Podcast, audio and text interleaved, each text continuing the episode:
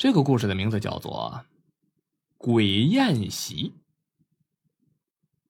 我上大学那会儿啊，有个玩的很好的朋友，他叫张浅明，家里边是卖豆腐的，据说呀很有名气。他说他家的那个豆腐坊叫瘸腿张豆腐坊。我很好奇，为什么起这么一个听上去怪怪的名字？哎，你家那店名咋取的这名啊？多别扭啊！别扭啥呀？你别瞎说。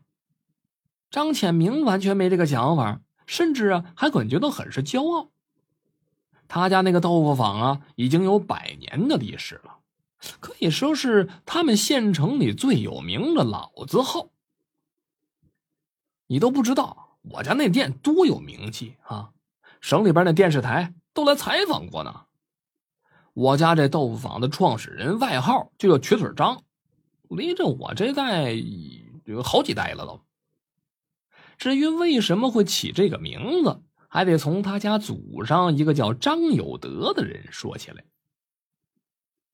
说这张有德呀是个苦出身啊，小时候调皮捣蛋，从马背上摔下来，摔断了腿儿。虽然说让这个村子里边的这个赤脚郎中接好了，但是呢，从此走路便是一瘸一拐的，也因此有了瘸腿张的小名。感谢我阿义续了一年的会员。因为这瘸腿儿啊，再加上家境贫苦，张有德一直讨不上老婆。熬到了三十五岁，说上了一个逃荒的女人啊，算是勉强的结了婚，成了家。到了第二年，女人给他生了个儿子，张有德更是喜上眉梢啊啊，心想着这老张家算是有了后了。自从有了儿子之后，张有德寻思着干点什么副业补贴补贴家用吗？他第一个想到的就是。做豆腐，说这做豆腐的呀是老张家祖传的手艺。到了他这一代，虽说不再以此谋生了，但是这做豆腐的工序方法呀，却是代代相传。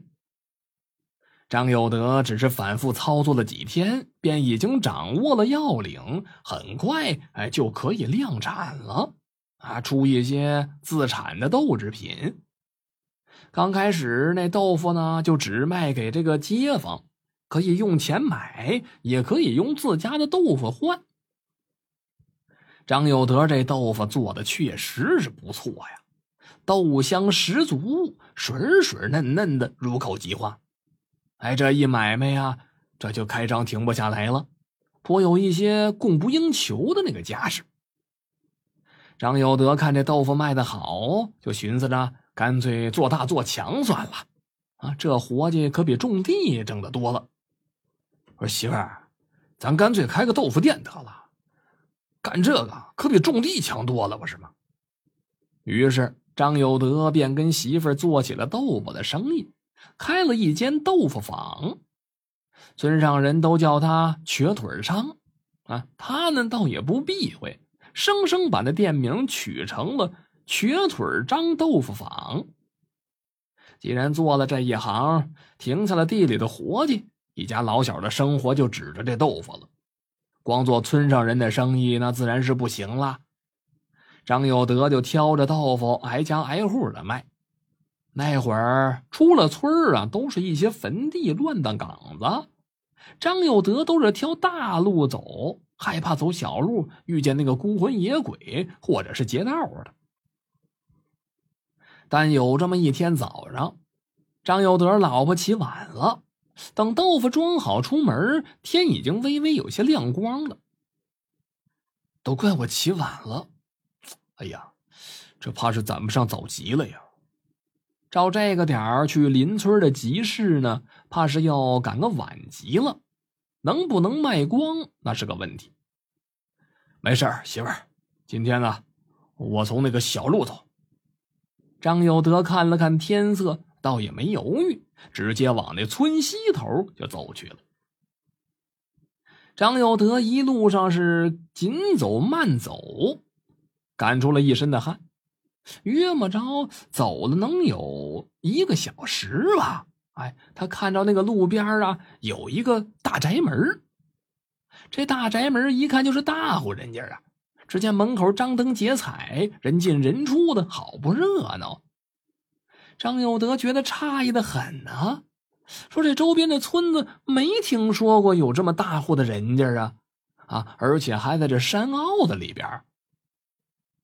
可是想想又觉得自己跟这事儿没什么关系，挑着豆腐就准备离开。他刚一转身啊，就听见身后边有人叫他：“张有德啊！”哎，等你好半天了，都。张有德循声望过去，看到远处却有一个人正朝他挥着手呢。张有德急步上前，发现那是一穿着考究的中年人，但是自己并不认识。但是对方既然叫得出自己的名字，张有德也不确定是不是啊自己认识，但是给忘了。啊，你你是？咱们之前见过吗？你是没见过我，可你那豆腐名气呀，大着呢。那中年男人爽朗的笑了起来，随后中年男人拱了拱手说：“今天我儿子结婚，你的豆腐我全都要了。”呃，行，好说好说。张有德一听，自然是大喜呀，自己卖豆腐这些日子还没遇见过这么阔绰的主呢。今儿是好日子，你要的话给你便宜点呃，全当是给孩子做贺礼了。他领着张有德进了厨房，把豆腐放好了。张有德转身要走，却又被拉住了。哎，张有德，你先别走啊！今天碰上我儿子喜事了，你就留在这儿吃饭吧。中年人指了指张有德的身后，张有德摸了摸脑袋，显得有些为难。啊，这、这、这、这，你看，按照以往，他肯定会推辞，但是今天不知道怎么的，对这个中年男人，他特别有好感，像是多年不见的老朋友一样。那中年人看张有德犹豫不决，推着他往院子里边走。哎呀，别想了，酒席还没开始呢，咱呢，赶紧入席吧，啊！张有德一坐进了酒席，整个人就愣住了呀！桌子上边鸡鸭鱼肉齐全，那做法很花式，他这辈子都没见过。开坛的好酒更是把他肚子里边的酒虫子都勾出来了，哎，这脚是再挪动不了了。他心想着，这男人到底什么来头啊？啊，便是村上的刘地主家里也摆不出这样的菜式来吧？可眼下不是想这个的时候，一开席他便狼吞虎咽的吃了起来，哪管旁边坐着的认识不认识啊？这顿饭可是他从来没吃过的美味啊！可说吃到一半啊，他觉着不对劲儿了，为啥呢？跟他同席那几位怎么都不动筷子呢？而且他们脸上也没什么表情。那看起来呢，根本就不像是来参加什么喜宴呢。他突然又想到了另一个问题：自己还没有去主家那儿敬酒呢。我真是吃东西吃糊涂了吧？他真想狠狠的给自己一巴掌。那主家跟你非亲非故的请你吃饭，自己不去敬个酒，祝贺祝贺，这事儿说不过去。想到这儿啊。张有德满满的倒上一杯酒，起身就往主家桌上去。待走近的中年人，张有德举起了酒杯：“啊，这位大哥，今天这大喜的日子，我……”张有德这话说到这儿啊，中年人并没回头看他，似乎是没听见似的。张有德又提高了声音说：“呃，大哥，大哥。”那中年人还是不回头，只是低着头，一言不发。大哥，大哥，张有德心想：这这太绝面子了吧？难道还是没听见？于是他用手就推了推那个中年人。可是这手触摸到的那一刹那，他顿时就是一惊啊！这个人身上怎么怎么都是骨头啊？这会儿，张有德的余光突然扫到了桌子上，他定睛一看，顿时就是脸色大变呐！只见桌子上的碟子里边装的可不是什么大鱼大肉啊，而是一些发臭的黑土，黑土里边爬满了蛆虫，这画面是既恶心又恐怖啊！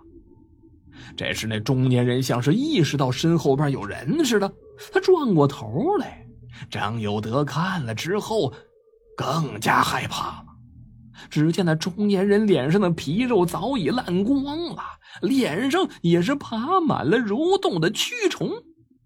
张有德只感觉脑子一阵眩晕，往后边退了几步，不知道是绊在什么东西上了，身子一下就失去平衡了。他这后脑勺重重的磕在地上，眼前一黑。就晕过去了。张有德，醒醒！德子，醒醒！张有德被摇醒的时候已经是半夜了，他只感觉这脑袋晕乎乎的。在他的跟前围了好几个人，他看见自己老婆也在呢，啊，眼圈红红的。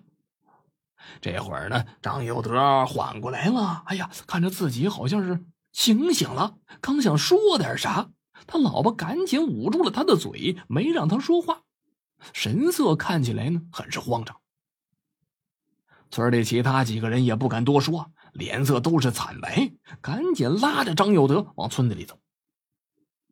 等回到了家，张有德清醒了，媳妇儿才告诉他，他早上出门一直到天黑都没回来，媳妇儿知道他走小路，怕他出事儿。就叫了几个街坊一路找了过来，结果几个人在乱葬岗子里边找着张有德了。只见他倒在一座荒坟上，不省人事，嘴里边塞满了土，不知道是别人塞的还是自己吃的。这张有德想起了之前的种种经历，不由得就是出了一身的冷汗呢。他突然想起中年人给他的豆腐钱。手就往那裤兜子里边一掏，可这掏出来一看，那都是烂树叶子之类的呀。他再冲到卖豆腐的那个木头箱子跟前儿，打开一看，里边的豆腐可没了。这这我豆腐哪去了？张有德急忙问起了豆腐的去向。他老婆跟村民们也都是摇头。你挑的担子一直放在你旁边，我们也没打开过。说找到他的时候就是这样了，木头箱子甚至都没有被打开过。张有德一下就被整懵了。如果他之前遇到的事情是一场梦，那这豆腐又哪儿去了呢？在随后的日子里，张有德只要一吃东西，就会吃一点吐一点，而吐出来的东西都是一些黑色的烂土，特别的腥臭难闻。待身体恢复，张有德又做起了豆腐的营生。没想到这一开业呢，生意出奇的好啊！好多外地的食客纷纷都赶过来购买他家的豆腐。原来是张有德遇鬼的事儿，不知道啥时候被几个村民说出去了。这一传出去，可就刹不住车了啊！那过程当中再添油加醋一番，被传的是神乎其神。人们都说他的豆腐做的好，连鬼都闻名来吃。瘸腿张，你这豆腐可连鬼都想吃啊！我们还不得赶紧过来尝尝啊？呃，我那事儿弄不好，今儿我做了个梦呢，你们别太当真了啊！张有德听着各种传闻，自己呢也是一肚子苦水啊。想到那几日遭的罪，也只能是苦笑一下。不过这豆腐坊的生意确实一天天的好起来了，也算是因祸得福了吧。之后我还去过赵显明家，也吃上了他家的豆腐，嗯，确实是豆香十足，入口即化。我想那瘸腿张遇鬼这事儿也算是一场成功的炒作吧，但是豆腐本身呢是足够好吃。这才起这个老字号的根本吧。好了，这就是鬼宴席的故事。